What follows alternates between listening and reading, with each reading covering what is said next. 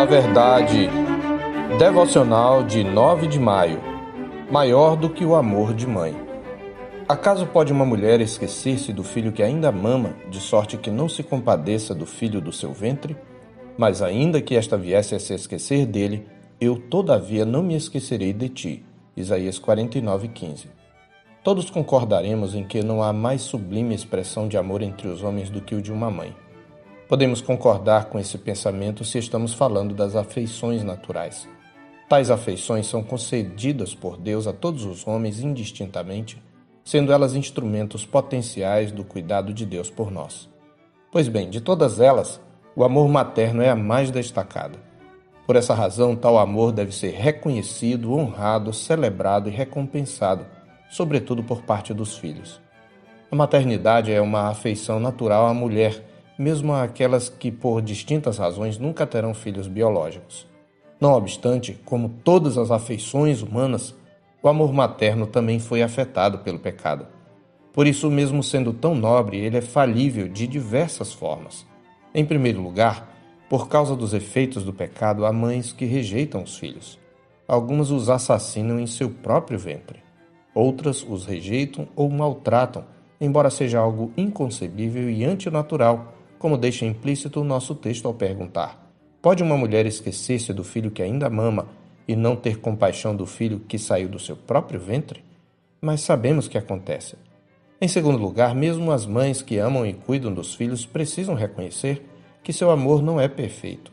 Sabemos que mães podem superproteger os filhos, podem ser cúmplices dos erros deles, podem se tornar possessivas, tudo em nome do amor materno. Além disso, por mais próximo que tal amor chegue da perfeição, ele não pode libertar os filhos dos seus pecados, tampouco salvá-los da ira vindoura. O amor materno também é insuficiente para produzir plenitude de vida. Na verdade, somente o amor de Deus, revelado em Cristo, é suficientemente forte não somente para salvar, mas também para nos dar a experiência de vida abundante. É por isso que, quando os cristãos quiseram expressar a natureza totalmente única do amor divino, eles usaram um novo termo, uma palavra que existia na língua grega, mas não era muito utilizada, a palavra ágape. Conforme observou William Barclay em Obras da Carne e o Fruto do Espírito, ágape é uma palavra que nasce no seio da religião revelada. No texto da nossa meditação, temos implícita a verdade de que, embora isto seja contrário à natureza da afeição natural, uma mãe pode esquecer, rejeitar e não demonstrar compaixão pelo próprio filho mas o Senhor nunca esquece nem rejeita para sempre os seus eleitos. Isaías viveu dois séculos antes do cativeiro babilônico, mas anunciou tanto o cativeiro quanto a restauração e o retorno à terra da promessa. O Senhor revela ao seu profeta o sentimento de abandono que viria sobre os futuros cativos, bem como sobre os próprios habitantes de Jerusalém. No versículo anterior ao nosso texto está escrito: Mas Sião diz: O Senhor me desamparou, o Senhor se esqueceu de mim. Verso 14. Nosso texto é a resposta, que vem em forma de desafio. E para destacar o amor incondicional e perfeito do Senhor pelo seu povo, o profeta usa a figura do amor mais sublime que temos entre as afeições naturais. Em outras palavras, ele está a dizer: é inconcebível que uma mulher esqueça de seu próprio filho e perca a compaixão por ele. Mas ainda pode acontecer. Eu, todavia, nunca me esquecerei do meu povo. Lembremos-nos de que Deus está falando a filhos rebeldes e duros de coração, como ele havia ressaltado no capítulo 1 de Isaías. Davi reconheceu esta singularidade do amor de Deus quando disse: Porque se meu pai e minha mãe me desampararem, o Senhor me acolherá. No Salmo 27, 10. Mas o amor de Deus é incomparavelmente superior ao amor materno, não apenas porque ele é infalível, mas também porque é poderoso para salvar. E ainda que uma mulher nunca se esqueça nem negligencie seu papel de mãe, seu zelo não pode produzir regeneração.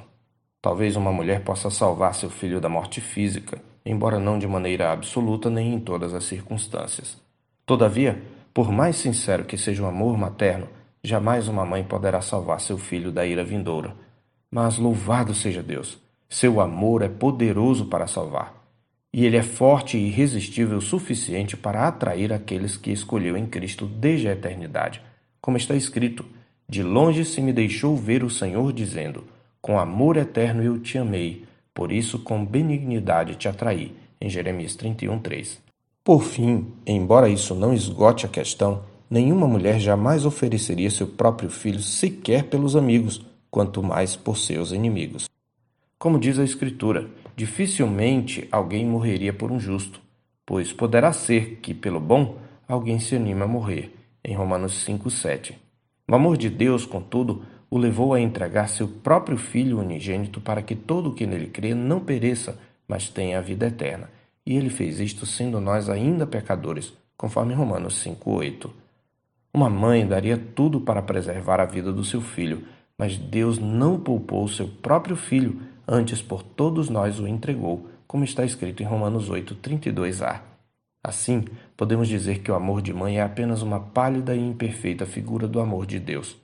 Honremos nossas mães e amemo-las ardorosamente, mas adoremos somente a Deus e amemo-lo sobre todas as coisas.